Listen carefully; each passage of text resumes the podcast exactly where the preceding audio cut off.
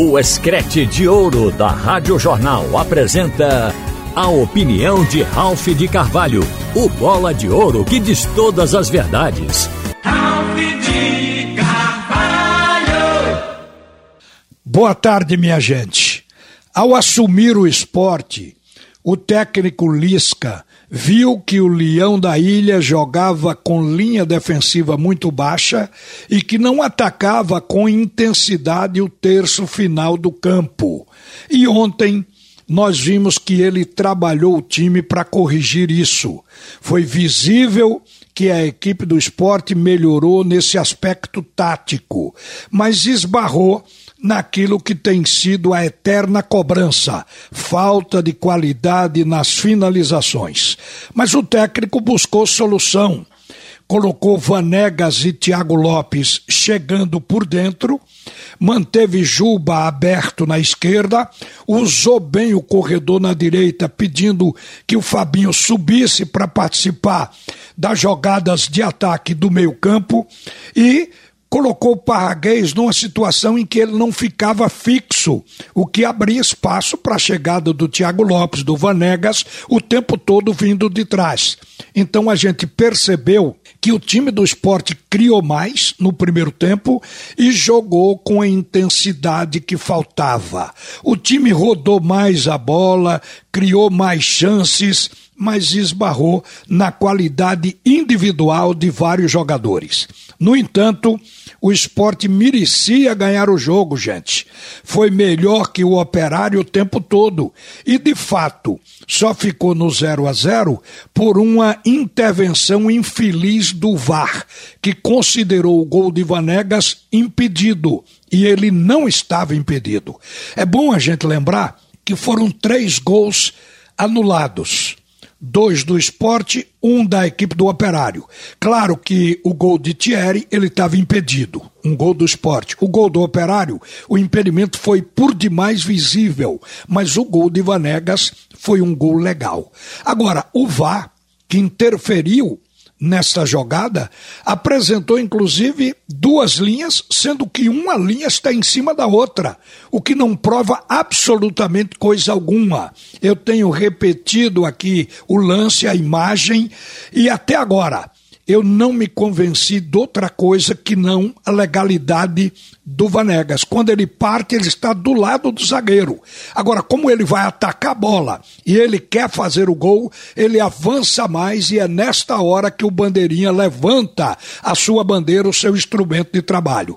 Houve erro na arbitragem e o esporte acabou sendo operado no momento que a vitória seria por demais importante, já que o time briga para se aproximar mais aí do G4. O esporte volta com um ponto quando poderia voltar com três e deixou dois pontos em Ponta Grossa em poder da arbitragem brasileira.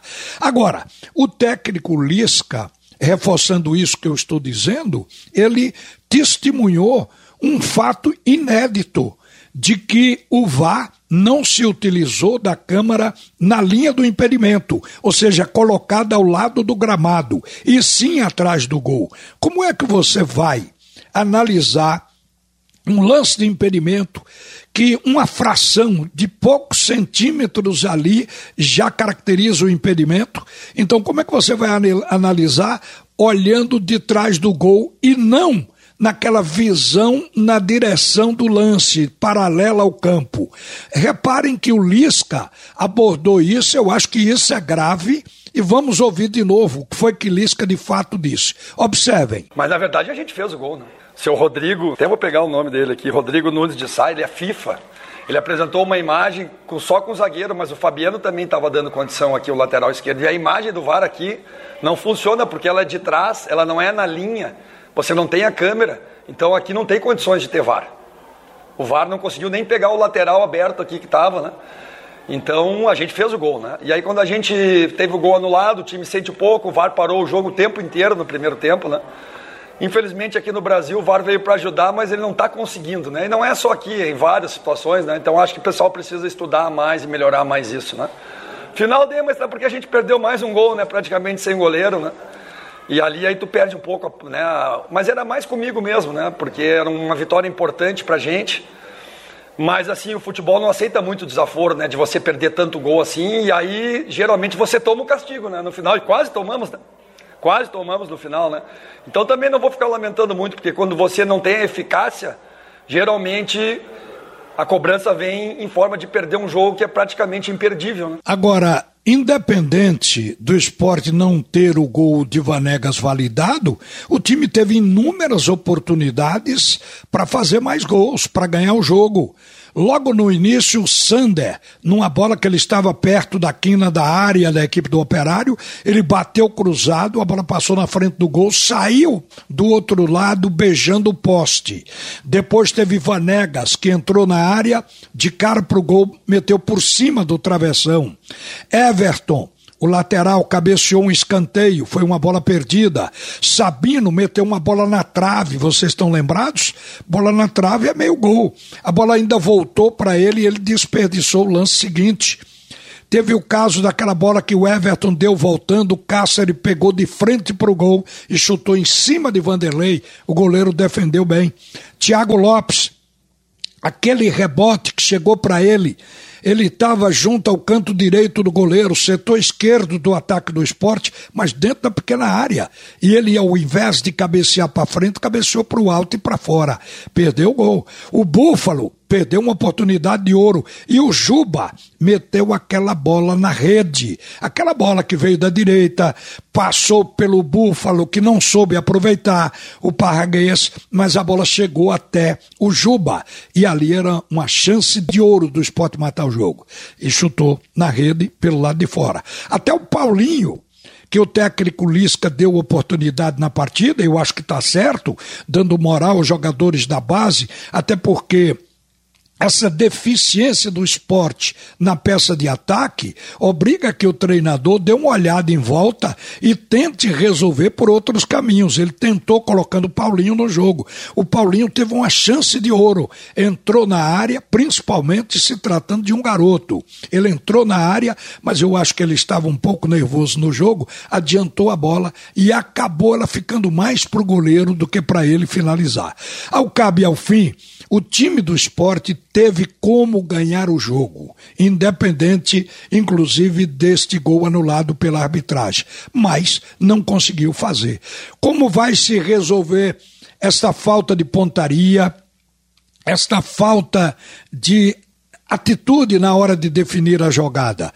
Contratando. A janela abre segunda-feira e uma expectativa está se criando com relação a isso. Está todo mundo de olho no que a diretoria vai trazer para completar o time. Porque os treinadores, tanto o Gilmar como agora o Lisca, estão fazendo tudo o que a inteligência permite dentro do plano tático. Agora, o treinador não pode botar a bola para dentro. E o esporte tem essa carência, não é da agora. Então, as contratações são absolutamente necessárias e por isso a expectativa da vinda de homens para a peça ofensiva para que o esporte elimine essa carência e bem no meio da competição. Nós vamos na próxima rodada terminar aquilo que se convencionou chamar da primeira fase ou primeiro turno. E o retorno vem a partir da vigésima rodada. Então o esporte vai poder se reforçar exatamente no meio da competição. O Leão está ainda encostado no G4, brigando para entrar. Com a chegada de novos jogadores, essa possibilidade cresce. Uma boa tarde, minha gente. Você ouviu a opinião de Ralph de Carvalho, o bola de ouro que diz todas as verdades.